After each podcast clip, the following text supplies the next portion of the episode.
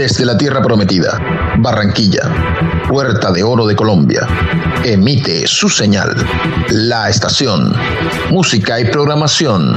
Sin fronteras, por siempre joven.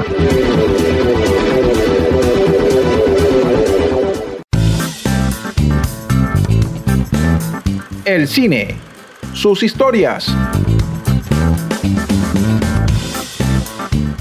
sus directores los escritores, las estrellas, la magia, el colorido, están aquí. En Cinema Station. Tras bambalinas. Cinema Station. La casa del séptimo arte.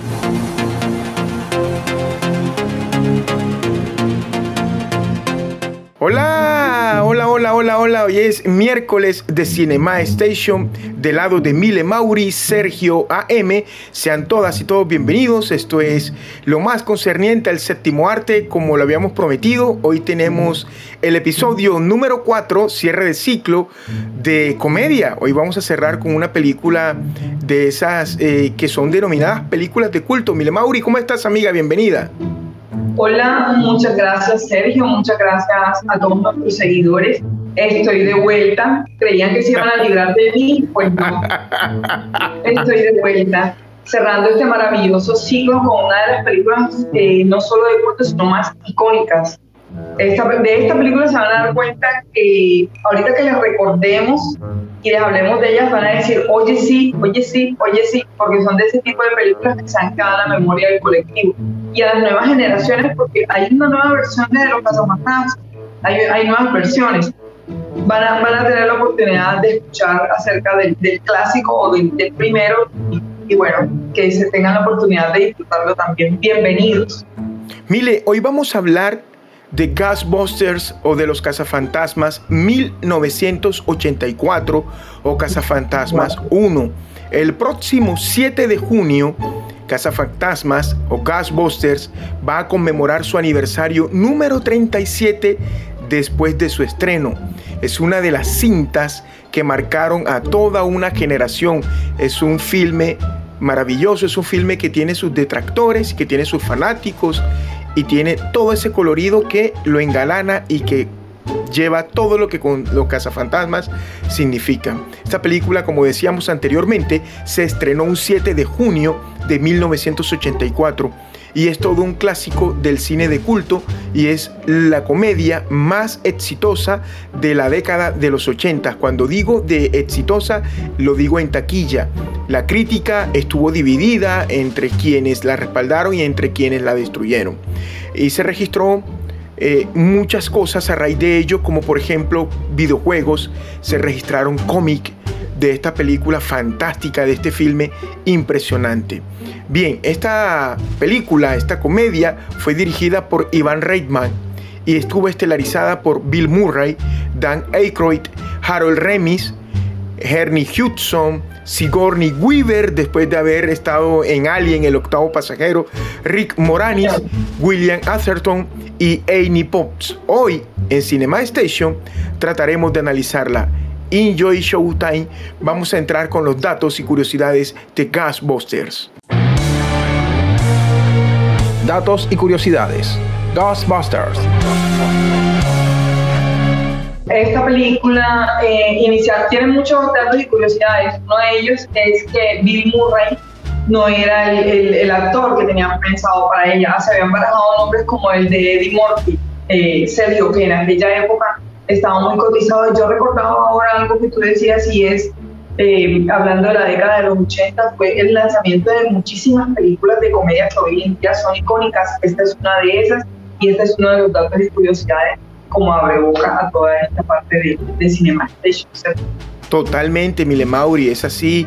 Em, Eddie Murphy estuvo para, para estar en esta película, pues eh, al final sucedieron cosas que no, no, pudieron dejar que el actor estuviera en el performance de Ghostbusters. La actriz que acababa de rodar a alguien, Sigourney Weaver, el octavo pasajero, el gran blockbuster de Ridley Scott, recordemos que fue una de las películas más taquilleras y más alabadas del gran Ridley, quería dar el giro quería dar el giro en cuanto al género y trabajar en una comedia después de la película de ciencia ficción. Pero fíjate, Mile Mauri, cómo son las cosas, cómo es la vida, cómo es el universo, como tú dices, cuando conspira de una película de acción, de ciencia ficción, pero de, de acción, ella llega a una comedia pero una comedia también de ciencia ficción, Mile Mauri. Es algo impresionante. Entonces Sigourney Weaver, exacto, entonces Sigourney Weaver se preparó para participar en el casting e interpretó una escena sin palabras, sin diálogos, en la que se convertía en un perro. Los ladridos de ese perro de la actriz parecieron convencer a los responsables del casting y así consiguió el papel de Dana Barrett o Dana Barrett, Mile Mauri. Total. Y si ustedes se dan cuenta, eh, eh, eh, Sigourney ha estado en, películas icónicas de diferentes géneros, pero todos relacionados con ciencia ficción. Por ejemplo, ella hizo parte de, de Alien, el octavo pasajero, que ya hablamos de ella y fue la super película, o sea, una de las películas más icónicas en, en cuanto a extraterrestres. Luego está en este, en este, en esta super película, a mí me gusta llamarle super película porque eh, es una película muy fácil y todo, pero, o sea, cuando uno habla de, de, de los fantasmas o de Ghostbusters, es inevitable poner, sonreír, porque es una película que le recuerda a uno eh, su juventud y, y tantísimas cosas. De hecho, este, el, el, atuendo de ellos es, es un atuendo súper clásico para las épocas de Halloween. Pero bueno, retomando el tema de, de Sigourney, luego está en esta pelea por estar en una supercomedia y es de ciencia ficción. Y luego, años, muchos años después, está en otra super película que a mí me encanta por lo hermosa visualmente que ya lo mencionaba acá, que es Avatar, y que también ella estuvo presente. O sea, la mujer ha estado la, la, la, la estrella divina la, has tenido todo, toda conspirado a favor de ella para que esté en lo que tiene que estar. Evidentemente, así es. El trío de actores que interpreta a los cazadores de ectoplasma es sin duda uno de los mayores aciertos de la franquicia. El carisma de Bill Murray o las interpretaciones de Dan Aykroyd y Harold Remis, que también ejercieron de guionistas dentro del andamiaje de toda esta producción, son legendarios. Sin embargo, en un principio, los nombres de Bill Murray no estaban elegidos para participar dentro del proyecto. La idea original era que John Belushi, como lo decía Mile Mauri anteriormente, Eddie Murphy y John Candy acompañasen a Dan Aykroyd y a Harold Remis, pero finalmente Bill Murray consiguió el papel. Y el gran Bill, como lo habíamos dicho en oportunidades pasadas junto con Mile Mauri, eh, siempre ha estado en esas películas que marcan a las generaciones y en esas películas exitosas, Mile. Sí, además de eso, les quiero también eh, hacer caer en cuenta sobre Dan Aykroyd. Me disculpan ahí la pronunciación de los apellidos. Y, es, es, un hombre que también ha estado eh, en películas eh, que han marcado ciertas pautas. Es muy, a mí me encanta cómo actúa él, porque también a pesar de estar en, en, digamos, en, en cuasi comedias o algo, él estuvo en una película muy hermosa que de seguro todos la han visto o la mayoría la han visto, que es Mi Primer Beso él es el, papá de la niña que pierde el amigo con Macaulay Culkin, no sé si la recuerdas. Claro, totalmente, claro que sí. Y está con esta, eh, eh, ahí la protagoniza con, esta eh, Lee, Jones, ella tiene un apellido, es la, protagonista de Mentiras Verdaderas. Sí, ella es Jamie, Jamie Lee Curtis. Jamie Lee, Lee Curtis, eso, ella. Bueno, con ella la protagoniza. La protagoniza. Además, también estuvo en un super clásico eh, de la comedia, eh, Dan, que fue de Mendigo a Millonario, que esa sí la hizo con, con Eddie Murphy. Excelente película. O sea, el man también ha sido muy acertado y ha estado en lo que es. Creo que las películas que acabo de mencionar eh, es del, del, colectivo conocido, conocido por muchísima gente. Claro que sí, Mile. Así es. El título que inicialmente iba a llevar la franquicia no era Gasbusters, era Gas Smashers. Es una locura cuando nosotros nos enteramos de todas estas eh, psicodelias que engalanan y que adornan todo el ambiente que está alrededor de eh, una película. Exactamente. Pero también el guion era diferente, Mile Mauri. La historia principal eh, se situaba en el futuro, donde el grupo de protagonistas viajaba por el tiempo y por otras dimensiones luchando contra fantasmas, el director de la película, Iván Reitman, fue consciente del presupuesto que conllevaría la idea y cambió de opinión. Eh, acá vamos a resaltar que esta película eh, es basada ¿verdad? En, cosas eh, de la familia de, Dan, de, Dan Aykroyd, acerca de que ellos pues practicaban todo esto del espiritismo y todo esto pues eh, de las cosas fantasmales o fantasmagóricas. Em, entonces está basado en esos libros que su familia pues eh, escribía. Esto como para los fanáticos de esta película, Mile, porque yo sé que hay muchos, amiga. Sí, sí, claro. Hay mucha gente que le gusta mucho investigar, leer sobre esas cosas. ¿No? Pero eh, bacano que, que, tus historias de vida eh, te sirvan como para, para, para, compartirla con el resto de, personas y, visto desde otro punto de vista, ¿no? Desde el punto de vista de la diversión y todo, todo, todo lo que conllevó la, la película, todo lo que tuvo la película. Les mencionaba al principio que esta película eh, tiene mucho, muchos íconos representativos y uno de esos es em, el logo de la película, la Yo creo que en un, en un test de, de, publicidad o algo así que le hicieran a uno, te muestran el fantasmita y tú ya lo identificas como el logo. Es uno de los más conocidos en el mundo. Está en camisetas, en gorras.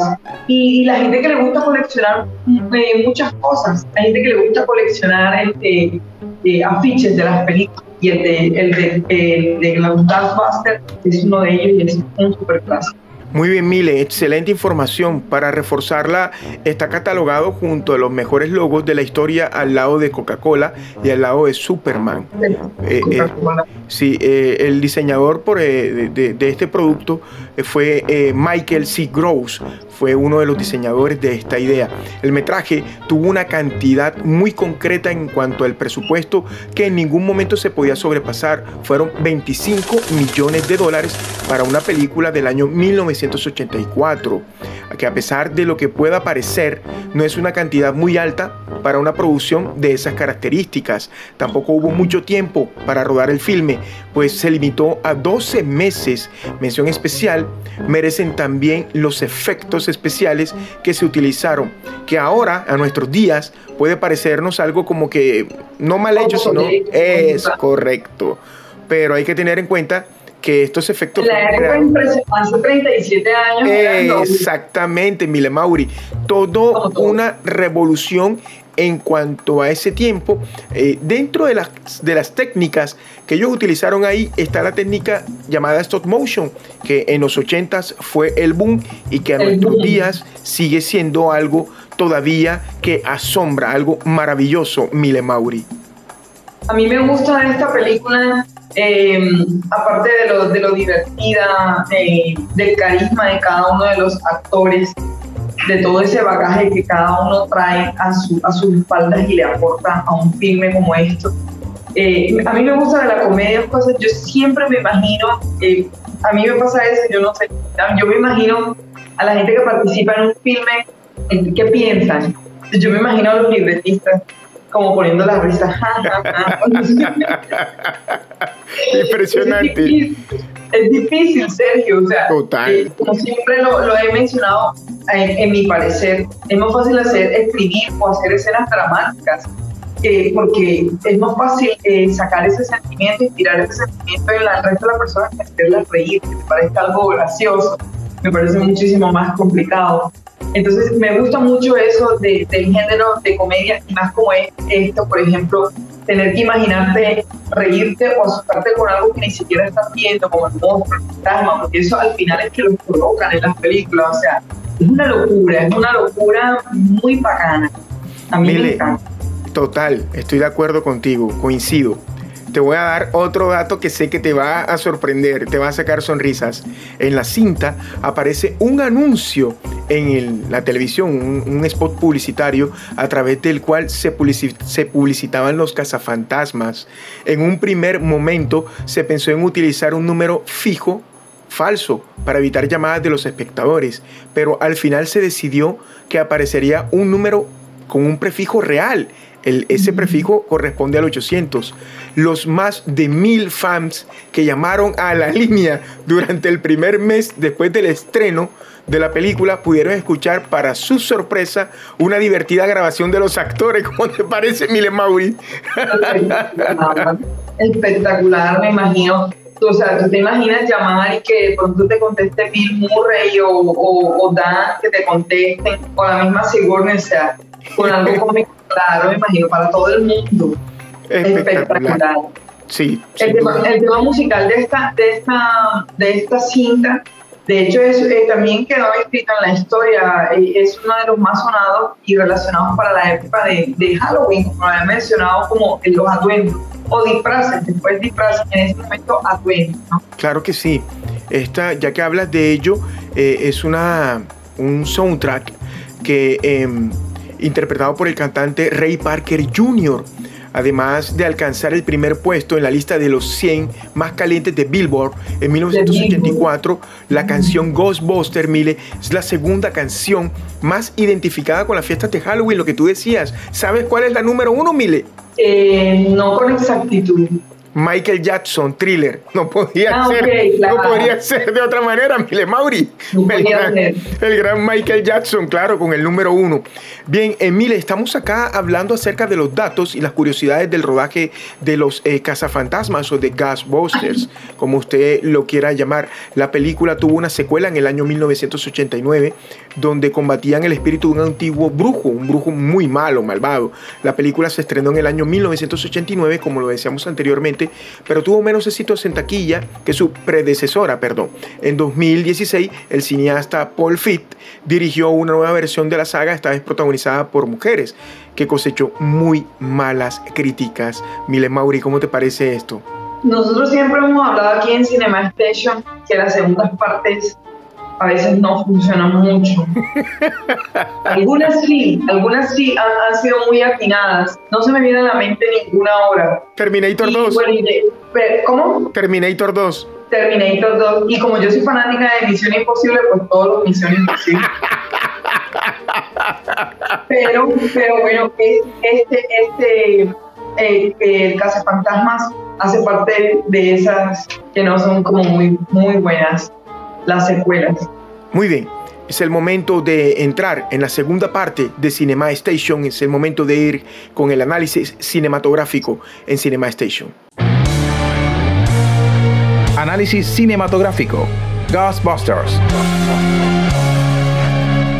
Sí, siempre hemos hablado de los super guiones en, en Cinema Station, este, que es eh, la pulpa y lo principal para hacer una película les cuento que este guion ha sido uno de los guiones más accidentados. Sí. Empezó siendo una cosa, luego le quitaron otra. Y finalmente de eso yo creo que quedó una idea original y nada más del señor Dan Aitor.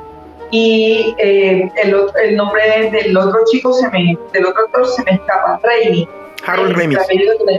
Harold Remis. Total, total. Entre ellos dos hicieron el guion. Un guion muy bueno porque el guion es la base de una película, es la idea, ¿no? pero luego ya vienen este, las cosas confrontadas contra la realidad, porque lo que se puede hacer contra las ideas, como les decía inicialmente, fue un guion muy accidentado, un guion funcional, porque funcionó, eh, con un buen resultado, eh, fantástico resultado, todos en la memoria con los fantasmas. Así que bueno, para mí eh, fue un éxito, al final una muy buena idea y muy bien llevada sobre todo eso. Exacto. En cuanto al guion, en realidad es un guion que no es el super guion, por lo que tú dijiste, lo que tú informaste anteriormente, pero fue un guion que con el toque final que le dieron, obviamente un vuelco de 180 grados, pues funcionó para lo que ellos pretendían y para lo que la franquicia buscaba.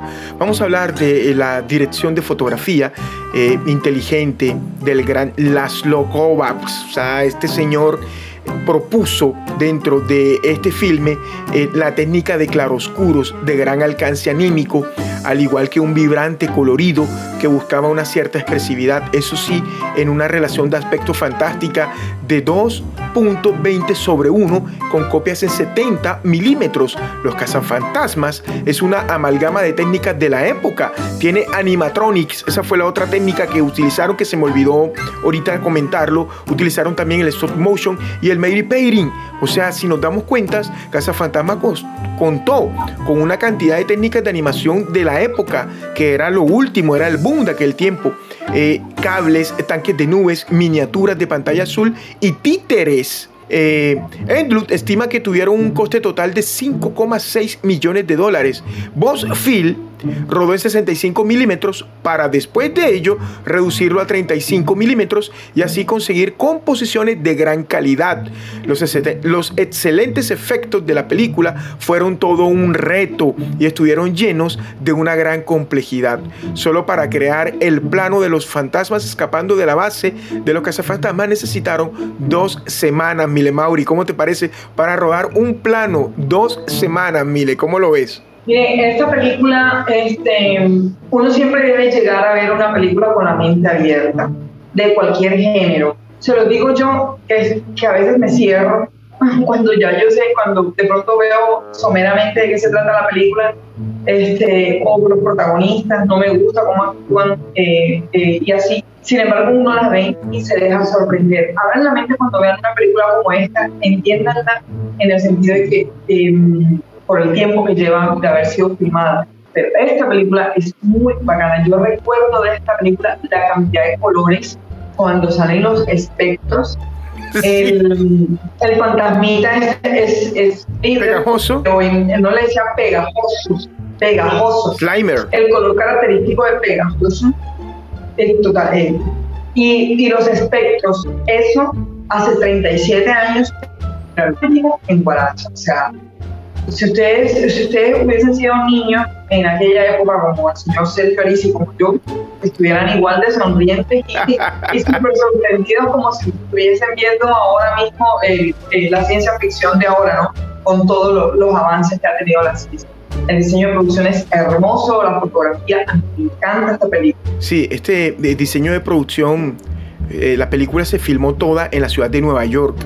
Las locaciones principales fueron la Biblioteca Pública, la Universidad de Columbia, eh, Hockey Leader Company, en la calle 8, la 55 en Central Park West Lincoln Center y en el Tavern eh, on the Green. John Bruno se convirtió en el director artístico de los efectos visuales que se sumó seis semanas tarde al proyecto. Su mayor aportación fueron las escenas de los perros infernales, las cuales se hicieron mediante una combinación de títeres, oígase esto, títeres en miniatura y otros de tamaño completo. La obra cinematográfica se convirtió en uno de los mayores éxitos de los años 80, arrasó en taquilla. Hoy en día casi nadie discute que se le llame película de culto. Mile Mauri, ¿qué opinas de ello?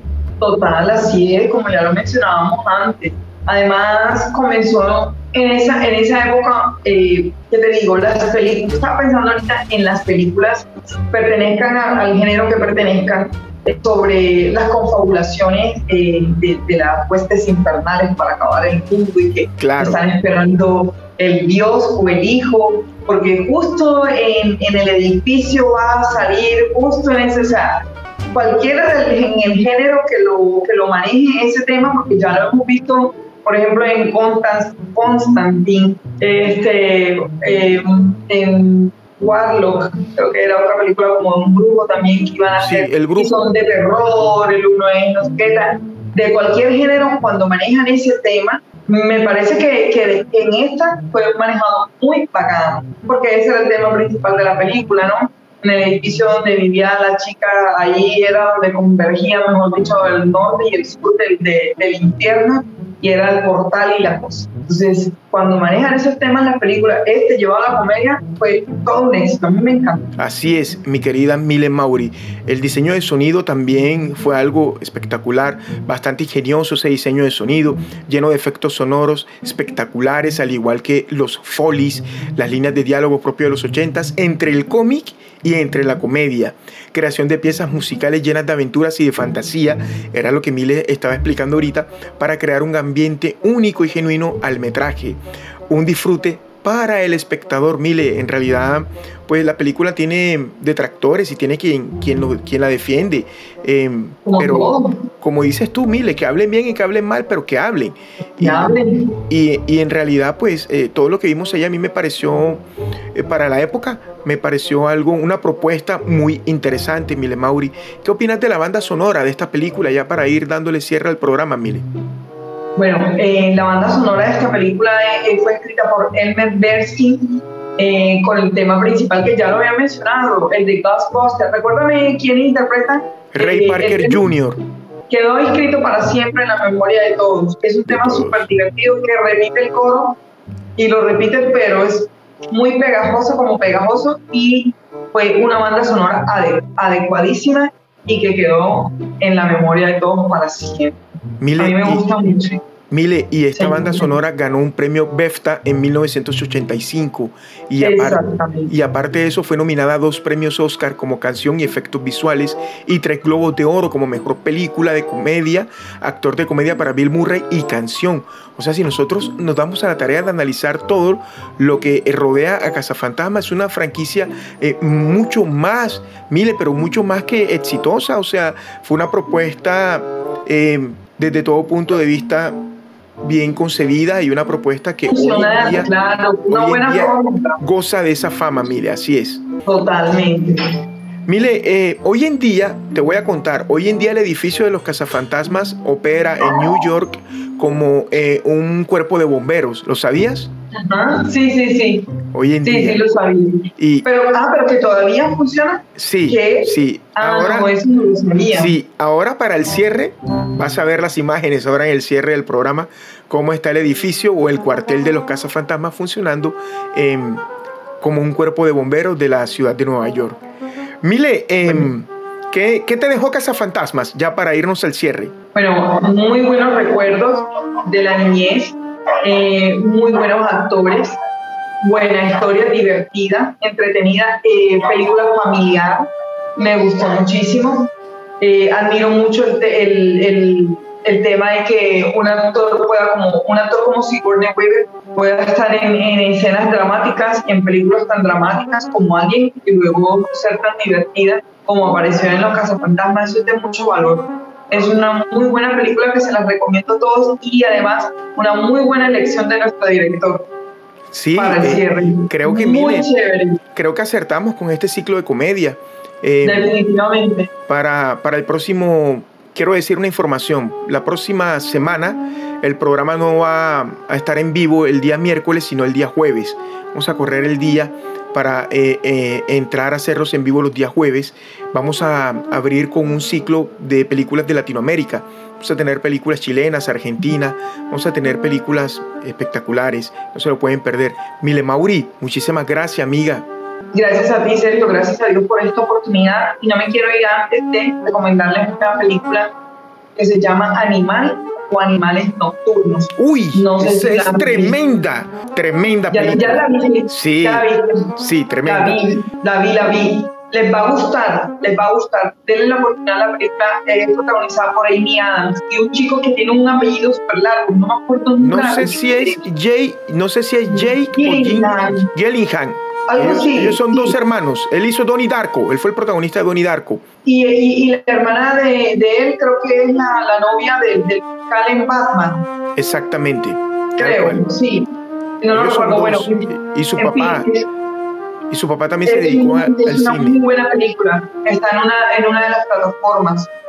Muy bien. Está en una de las plataformas de streaming. Se Mire, recomiendo. Para despedir o para despedirnos, quiero decirle lo siguiente a nuestros amigos suscriptores, eh, fanáticos de Cinema Station. Quien tenga la oportunidad de ver Top Gun Maverick o Top Gun 2, como le quiera llamar, hágalo. Es una gran película. Si la 1 le gustó, la 2 lo va a dejar alucinando. Es una gran película, no voy a dar spoilers. Estuve en la premier, la vi, eh, me conmocioné, sentí nostalgia, pero al final quedé satisfecho de un gran producto y tanto así es o así fue que en Cannes, en la proyección en el Festival de Cine de Cannes, aplaudieron a Tom Cruise y a la película de pie por más de cuatro minutos, Mile Mauri. Eso pues lo quería decir ahí para el cierre. Mile, muchísimas yo necesito gracias. Tu, yo necesito tu tarjeta. dale, Mile, dale. Ahí nos ponemos de acuerdo ahí con mucho gusto. Eh, Mile, gracias amiga, gracias por el, ayudarme a hacer el cierre eh, de ciclo del episodio número 4 de Casa Fantasmas. Eh, Mile, eh, tienes el cierre en tus manos. Bueno, muchísimas gracias a todos los que nos han acompañado hasta ahora en este super cierre. Nos esperamos en el próximo ciclo Cine Latinoamericano. Les quiero decir que les den la oportunidad de Cine Latinoamericano. Muy chévere, les va a gustar, les va a gustar, nos vamos a tapar. Síganos, suscríbanse a nuestro canal. Y gracias a todos por estar aquí. Sergio, chao. Un beso y bendiciones para todos. Este es el cierre de ciclo del ciclo comedia, valga la redundancia, en el episodio número 4, Gasbusters o Cazafantasmas. A nombre de Mile Mauri, Sergio AM, nos reencontramos el próximo jueves. Recordemos que los en vivos ahora van a ser los jueves. El Señor les bendiga. Chao.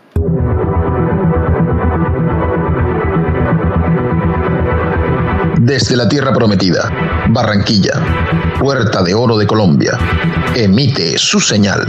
La estación, música y programación sin fronteras, por siempre joven.